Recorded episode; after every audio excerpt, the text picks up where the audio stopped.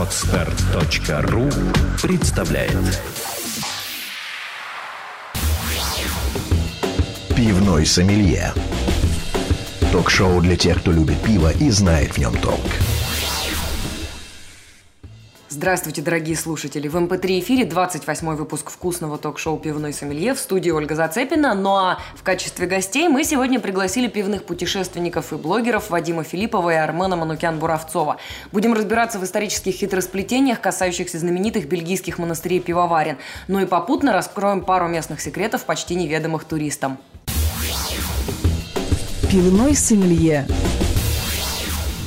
Гостями этого выпуска программы «Пивной сомелье» стали Вадим Филиппов и Армен Манукян-Буравцов, э, пивные путешественники, пивные блогеры и большие любители бельгийского пива и пива тропического. Коллеги, здравствуйте. Добрый день. Здравствуйте. А, ну, как несложно догадаться, будем сегодня виртуально путешествовать, э, виртуально путешествовать по Бельгии, перебирать все те самые монастырские истории, чуть запыленные и такие с романтическим ореолом. А, поговорим, ну, сначала, в принципе, наверное, о том, каково бельгийское пиво и каково пиво бельгийское монастырское, почему же именно оно вошло в число в одно из ваших любимых пив, э, за которым вы, собственно, стали ездить туда. Ну, у меня история очень простая.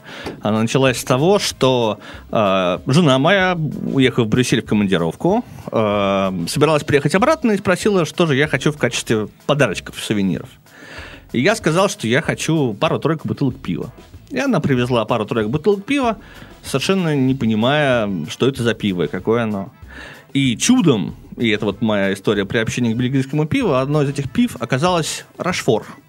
Небезызвестное тропическое пиво, Рашфор 8 восьмерочка. И э, пара других были такие общие интернациональные бренды. И когда я открыл бутылку пива этого Рашфора, общем, она у меня вызвала жуткое удивление и счастье, и я понял, что нужно копать в этом направлении. И я думаю, что Армана я уже прикопал к этому направлению. Ну, да, для меня это началось все еще более прозаично, когда пришел Вадим Алексеевич как-то раз в гости и сказал, слушай, а не поехать ли нам в Бельгию пиво пить? Вот, собственно, собрались, поехали. Ну да, и сегодня мы как раз для всех наших слушателей, которые хотят э, поехать в Бельгию пиво пить, раскроем альтернативную интересную историю, которую можно собственными руками воплотить в путешествие. У нас уже был выпуск, где мы говорили про э, пиво, связанное с, со спонтанным брожением, про все вот эти вот бельгийские вкуснющие истории, которые так нравятся русским девушкам и которые так популярны у нас в различных в Петербурге пивных барах. Сегодня будем говорить немножко про иное пиво, про иную пивоваренную школу бельгийскую. Давайте в трех словах расскажем тем нашим слушателям, которые никогда в своей жизни с бельгийским пивом и около бельгийским не сталкивались, а, какое пиво варят в монастырях и чем оно по вкусу отличается, и чем же вот оно тогда вас так зацепило в тот момент, когда вы открыли эту первую свою бутылочку? Ну, хорошо, я тогда буду отвечать, Арменчик, ты меня а я буду подправляй. поддакивать. Да, а, ну, э, попробовав Рашфор, я понял, что это очень интересно вкусно. Пиво получилось очень богатое по аромату, оно было сладковатое, оно было очень крепкое. И буквально опьянение с него начинается со второй бутылки 0,3 точно. А, я стал интересоваться, что же за тропическое пиво в Бельгии и а, какие существуют монастыри. И да, выяснилась эта история э, тропического пива, которое пошло из Франции, да, с монастыря Латрап.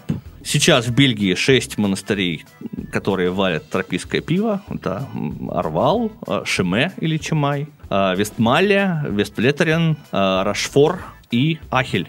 Ашель. А что, и... а что с объемами? Вот я вас перебью, но насколько много они этого пива варят и насколько вообще эти монастыри открыты для посещения, открыты для коммуникации, легко ли в них попасть? Ну вот я так понимаю, что монастыри это сикстинские монахи, э, трописты, и поэтому они ведут достаточно уединенный образ жизни. Но рядом со многими э, монастырями находятся кафешки, которые подают пиво, разливают. И не только пиво, там монахи, они же делают и сыр, они делают э, тропические паштеты. И вот сочетание пива с паштетом или сыром, оно особенно шикарно. И с супом тоже. И без супа. Ну, у нас, кстати, отдельная всегда тема в наших э, кулинарно-пивных путешествиях. Это вот э, пивная кухня и пивные закуски. Я думаю, что в этом мы еще так э, вкоктимся в эту тему чуть ближе к концу программы. Сейчас давайте разберемся еще и с активностью этих производителей. Они являются такими камерными пивоварнями или довольно активно заполоняющими своей продукцией все окрестные кафешки, лавки, супермаркеты и так далее. Ну, смотря с чем сравнивать, опять же. Если с масштабами, скажем, крупных пивоварен, которые у нас, то, конечно, они очень маленькие все. Но, в принципе, кроме Вестлеттерина, все остальные достаточно активно продаются, и их не так трудно приобрести. Вестлеттерин, он себе создал имидж пивоварни, которая продается только там, у них на территории, в собственном кафе.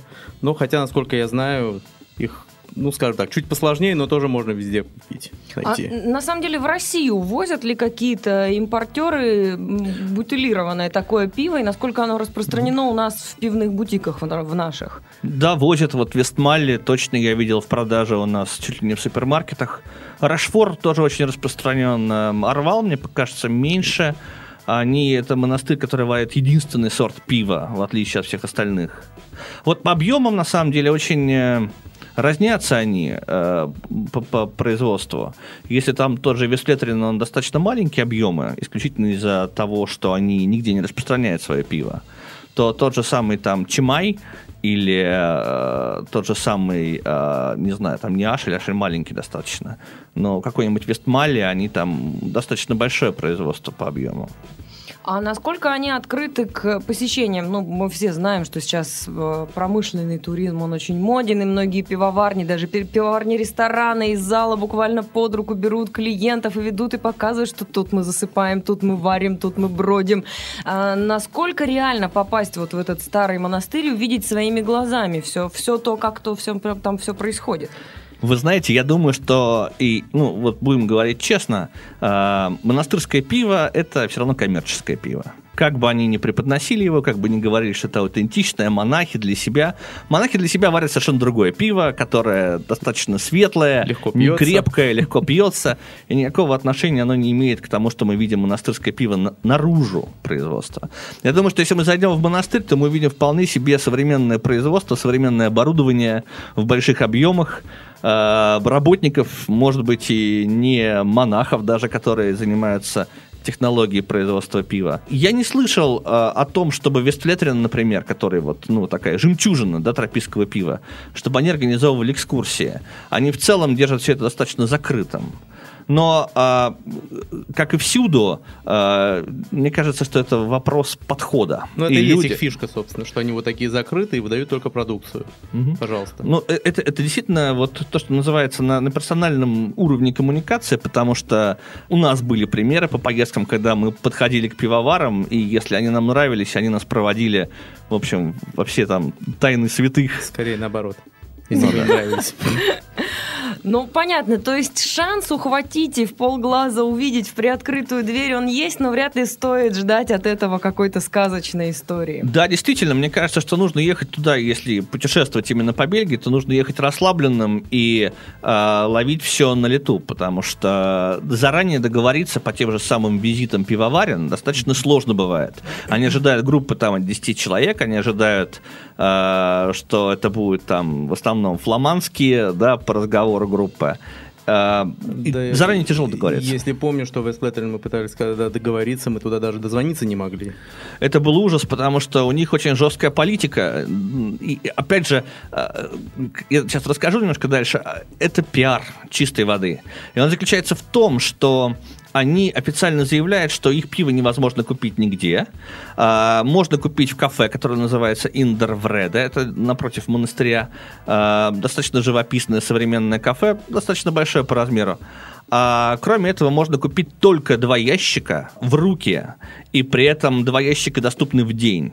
То есть одни руки, дозвонившись до спе- по специальному телефону, который указан вот... э, С у указанием них. номера машины обязательно. Да, то есть, ну, ну, если, если ты оказался счастливчиком, дозвонился, то имеешь право заказать два ящика э, пива.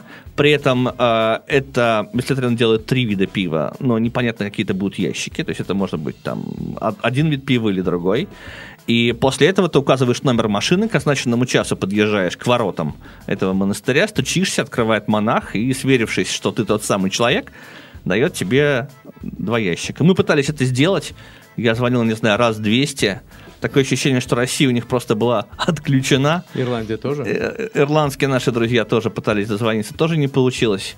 И каково же было наше разочарование, когда, оказавшись в кафе Индервреда, мы увидели, что это пиво можно купить в кафе. В любом количестве причем.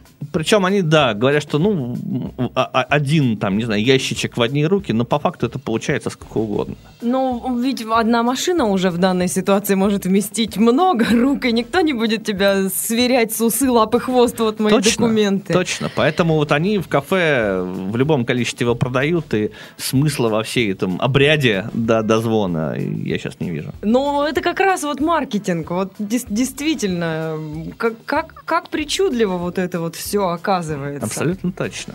Слушайте, ну давайте, развеяв вот миф о предельной закрытости и, и такой сказочности бе- бельгийских монастырей, всей этой околомонастырской пивной культуре, поговорим про само пиво. А, какое оно? Светлое, темное, верховое, низовое, такое, секое? Армен, Ну, начнем с того, что вкусное. это главное в нашей программе. Да. Во-первых, у них есть светлое пиво, блонды. Потом у них есть э, полутемные. Таких темных сортов у них как таковых нету. Ну, то, что называется бельгийский крепкий эль. А, некоторые делят там дюбель, трипель. А, очень многие а, сами монахи, да, они э, не вводят э, всю эту классификацию, они либо цветом этикетки различают свои виды пива и крепостью. Обычно там, опять же, на примере Вестлетрина, это там три вида пива. Один вот этот блонд, да, там 6% алкоголя. А, другой называется, я не знаю как, восемь. 8% алкоголя. Ну и вот это вот их звездное пиво, которое там бьет все рекорды по популярности на том же самом Red Beer или Beer Advocate. Это 12-й Вестлетрин, который действительно очень неплох И крепок. и крепок. Ну, то есть, э, по большому счету, это такая история, где каждый, каждый любитель найдет, э, что, что называется, всем сестрам по серьгам, и для себя, и для сестер своих привести, что это действительно разное пиво, и мало того, это пиво, удивляющее не только вкусом, но и а, но и сроками выдержки. Вы вот пе- перед тем, как мы зашли в студию и сели к микрофонам, рассказали совершенно фантастическую историю про пиво, которое выдерживается десятилетиями. И вот об этом мы сейчас должны с вами поговорить и рассказать нашим слушателям, потому что уж это-то точно пивной специалитет. И уж это-то точно, наверное, ну практически только там есть. Ну, э, последний раз, когда мы были в Бельгии, точнее, еще не в Бельгии, последний раз, когда мы были э, в нашей поездке, нам довелось э, оказаться в заведении, в котором основная идея этого заведения в том, что там можно попробовать пиво совершенно фантастических лет выдержки. В частности, мы видели в меню пиво 77-го, по-моему, года. 74-го самое 74 раннее. да, но это был, э, это был Геос какой-то. Это был крик. Крик М. да, который нам не принесли в Нет. итоге. Да. А, собственно, нам самим довелось попробовать э, Чимай 86 года, и мы сделали так называемую вертикальную дегустацию. Мы э, набрали Чимая с 86 по, собственно, 2012 год. И нам в итоге вот наиболее интересным оказался, если не, помню, не ошибаюсь, 2002. Ну да. Вот так, И, запомнился. и- и я хотел бы, на самом деле, в историю немножко, опять же, э, вторгнуться в экскурс. Во многих барах э, пивных, в том же самом Брюсселе, не написано просто пиво, а написано, допустим, тот же Орвал, тот уникальный монастырь, который делает только один вид пива. Орвал продается просто свежий, и Орвал продается годовой выдержки. И они спрашивают, вы хотите какое пиво? Вот свеженький Орвал или тот, который выдержанный? И если ты говоришь, что я хочу выдержанный Орвал, то, во-первых, проносят бутылку, у нее четкий совершенно осадок, и они приносят два бокала. В один бокал они наливают верхнюю часть бутылки, так, чтобы не взбалтывать аккуратненько. И потом в маленький бокал да, доливают остаток. И мы думали, что это уникальное такое свойство именно вот этого пива Оровал. До тех пор, пока не попытались сами выдерживать пиво, и купив Вестлетрина какое-то определенное время назад, попробовав его через год, и убедились, что это совершенно другое пиво. Оно стало гораздо мягче, оно стало еще более сбалансированным. И нас это очень удивило. И мы поняли, что пиво можно и нужно выдерживать. И после этого, глядя там в интернет, мы увидели, что существует заведение, культовое совершенно, в Антверпене, которое держит бельгийская семья, муж и жена. Муж зовут, по-моему, Дирк, а жена Лена. Лена. И вот эта вот семья года там 75-го занимается тем, что они закупают пиво, складируют его и выдерживают. И у них действительно огромная пивная карта, там, я не знаю, с энциклопедию э, толщиной, где представлен один и тот же сорт пива совершенно разных годов. И они выдерживают его гораздо больше, чем положенный пиву срок. Вот этот вот э, бельгийское пиво вторичной ферментации имеет срок годности 5 лет. Там действительно можно встретить 30-летнее пиво, 40-летнее пиво. Они его наливают, и оно получается замечательным. Не При всегда. и- и- да, Не там всегда. было пиво, которое так уже потихонечку, но это был крик, который в уксус так немножко ушел. А, на самом деле пиво, а, особенно если с пробкой, а, и хотя вот это вот чемень, который был с а, металлической крышкой, оно потихонечку теряет свои пузырики. Оно начинает больше пахнуть таким шоколадом, какие-то хересные такие нотки. И это уже не пиво, это уже что-то среднее между пивом, хересом, вином, Пивное вино. пивное вино. Удивительная вещь. Ну, это, наверное, вот самый подходящий сорт пива для обсуждения в программе с названием «Пивной и сомелье». Точно, точно. Потому что у нас э, бывает зачастую, что не особенно искушенные в пиве люди, они говорят, сомелье и пиво, ну как-то это странно. А когда начинают разбираться, понимают, что вот это-то как раз и не странно, и что э, в пиве, в общем-то, гораздо, ну, больше, по крайней мере, мне кажется, для русского обывателя возможности совершить неожиданные открытия по поводу сочетания вкусов, по поводу открытия каких-то новых сортов, по поводу развития каких-то совершенно фантастических крафтовых историй, которые, причем, что хорошо, у нас сейчас это в России только-только зарождается, и вот можно посмотреть, как эта культура формируется, и как разные ее кусочки привозятся из разных стран. Ну и то, чем славятся географические выпуски пивных сомелье, это, конечно же, сдача тех самых точек на пивных картах мира, куда можно приехать и просто взорвать свой мозг э, и либо нестандартной подачей, либо нестандартной комбинацией пива и еды, либо вот как э, в данном случае мы рекомендуем антверпенское заведение, которое называется как? Кульминатор. Вот, в котором вы сможете удивить свои вкусовые рецепторы э, вкусом пива, а глаза вот этими самыми цифрами, с которых пиво лежит и хранится. Слушайте, ну, раз уж мы заговорили так э, вкусно и подробно о ресторанах, давайте немного еще вот уделим время ресторанной культуре Бельгии и вот пиво-кулинарной истории, которая э, связана с сервировкой пива, закусками, типичной пивной кухней, тем, какие сорта пива сами бельгийцы предпочитают пить, э, собираясь теплой компанией. Давайте вот здесь все, все засветим секреты. Ну, и, да, и, Арман, я начну тогда, а ты Давай, ну, да. добавляешь. А, по поводу пивной кухни. Тот же самый кульминатор, заведение, которое практически не имеет меню для еды. И когда мы пришли голодные, сказали, а что же бы мы, что же нам поесть, да, вместе с пивом, нам сказали, ну вот есть э, колбасный сыр, а вот есть еще один сыр и есть сосиски, и все. То есть э, бельгийцы, э, ну, те, которые я знаю, фанаты, они э, предпочитают пить пиво отдельно, в бокальчике, долго. Быстро и не выпьешь, потому что, опять же, опьянение наступает достаточно быстро и бурно. Но Ну, и, видимо, пиво-то плотное, да, такое. Его тоже быстро и не попьешь, просто в силу характера и вкуса. Точно.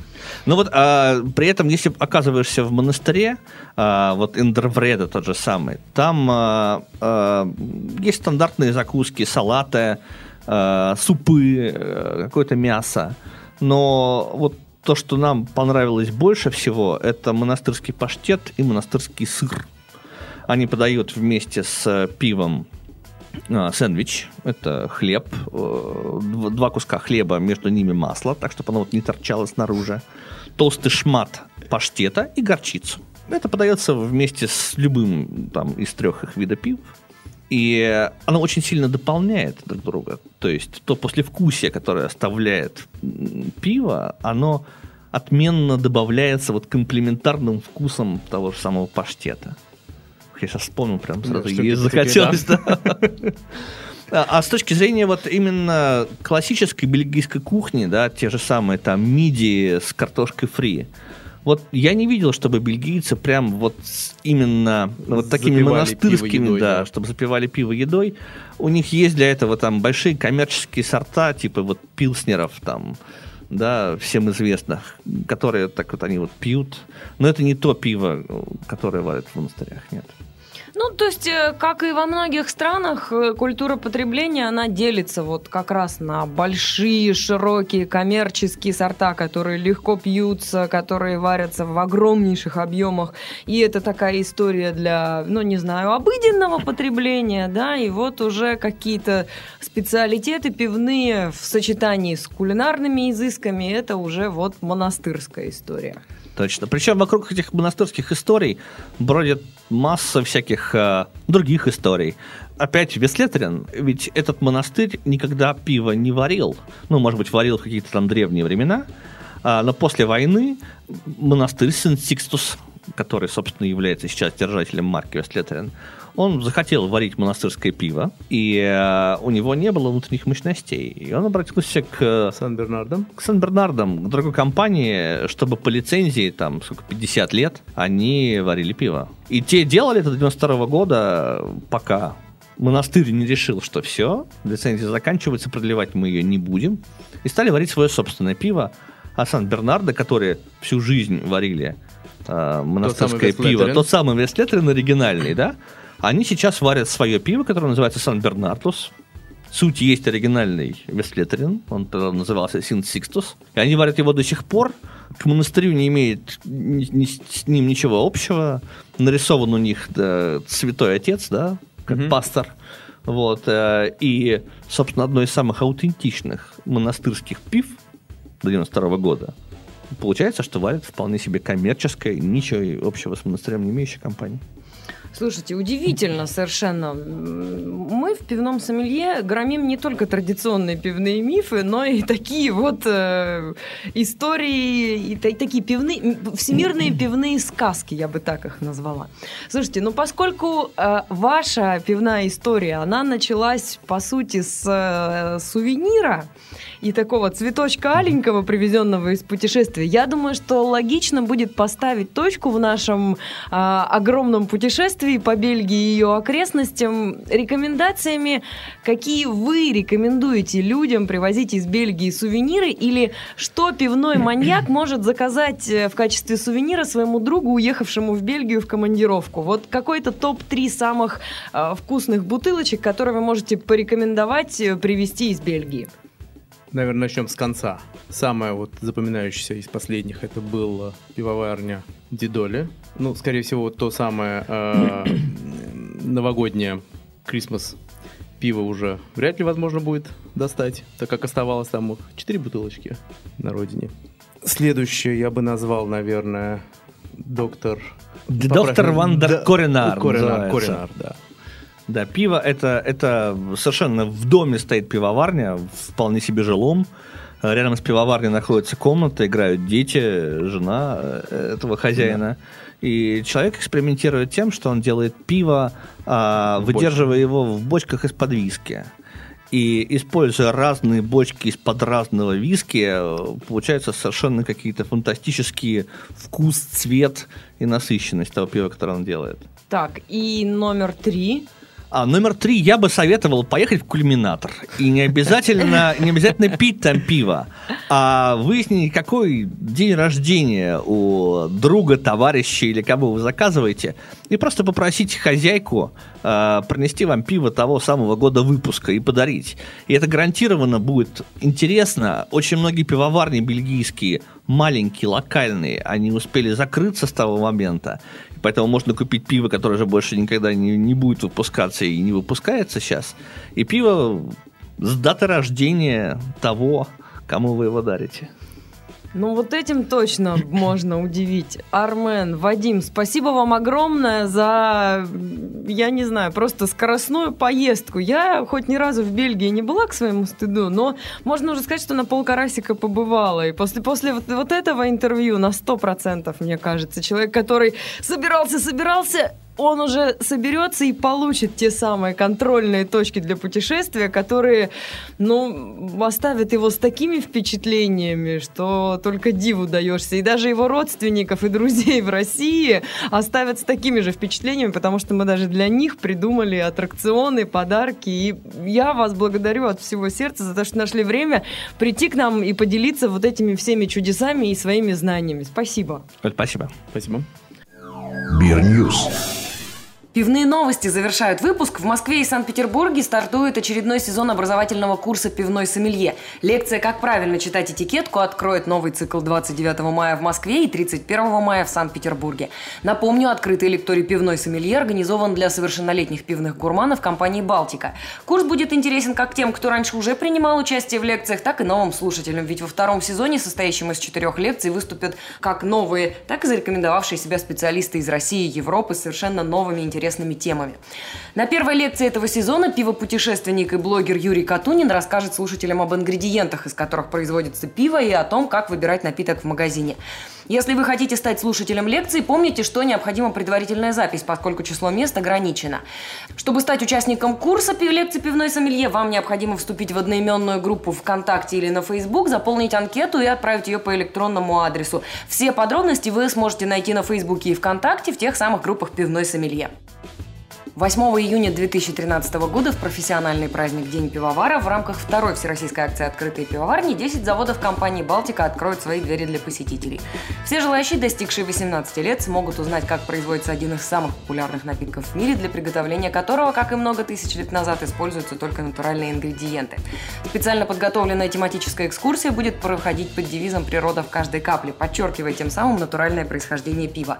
Гости познакомятся с тонкостями отбора ингредиентов и узнают, почему главного элемента для создания пива, а именно солода, не существует в природе. Почему крепость пива зависит вовсе не от хмеля и как готовят воду для варки пива и что именно придает напитку крепость. Записаться на экскурсию на заводы компании «Балтика» можно на сайте Союза российских пивоваров или по телефону горячей линии 8 800 333 33 03. Звонок по России бесплатный 8 800 333 33 03. Практически в те же даты, 8 и 9 июня в этом году в Санкт-Петербурге пройдет третий ежегодный дегустационный конкурс «День пивовара», который, естественно, тоже посвящен профессиональному празднику пивоваров. Организован он сообществом «Пивной культ», а партнерами проекта выступают Союз российских пивоваров, пивоваренная компания «Балтика», Институт холода и биотехнологий, знаменитый петербургский. Дегустационный конкурс «День пивовара» направлен на развитие искусства пивоварения, повышение престижности профессии пивовара, а также раскрытие творческого потенциала участников. В том числе и путем предоставления именно конкурс пивных сортов, ранее не выпускаемых массово в России и в странах СНГ. В состав дегустационных комиссий войдут признанные эксперты, инженеры по качеству, специалисты по сенсорному анализу, пивовары, технологи, а также журналисты и представители общественности. Цель этого конкурса – создание единой площадки для профессионального обмена опытом, достижениями и рецептами. Все присланные на конкурс образцы будут оцениваться представителями дегустационной комиссии в течение двух дней по олимпийской системе, а все образцы будут распределены по шести номинациям. 15-16, анти-15-16, белая ночь, темная ночь или пивной нуар, единица горечи и тройная крепость. Финальная церемония награждения победителей, на которой будут приглашены как сами участники, так и представители пивоваренного сообщества и представители дегустационной комиссии, а также партнеры проекта, состоится в середине июня. Пивной сомелье. Это было вкусное ток-шоу «Пивной сомелье». Пишите нам о том, какие темы вы бы хотели раскрыть в ближайших выпусках, а также о том, каких гостей вы бы хотели пригласить в нашу виртуальную студию и какие темы хотели бы с ними обсудить. Наша электропочта в шоу-нотах программы на podster.ru. Редакция выпуска продюсер Олег Майоров, звукорежиссеры Даниил Простолопов и Евгений Смирнов, а провела для вас программу Ольга Зацепина. До новых встреч в МП3 эфире. Пока. Пивной сомелье. Сделано на podster.ru Скачать другие выпуски подкаста вы можете на podster.ru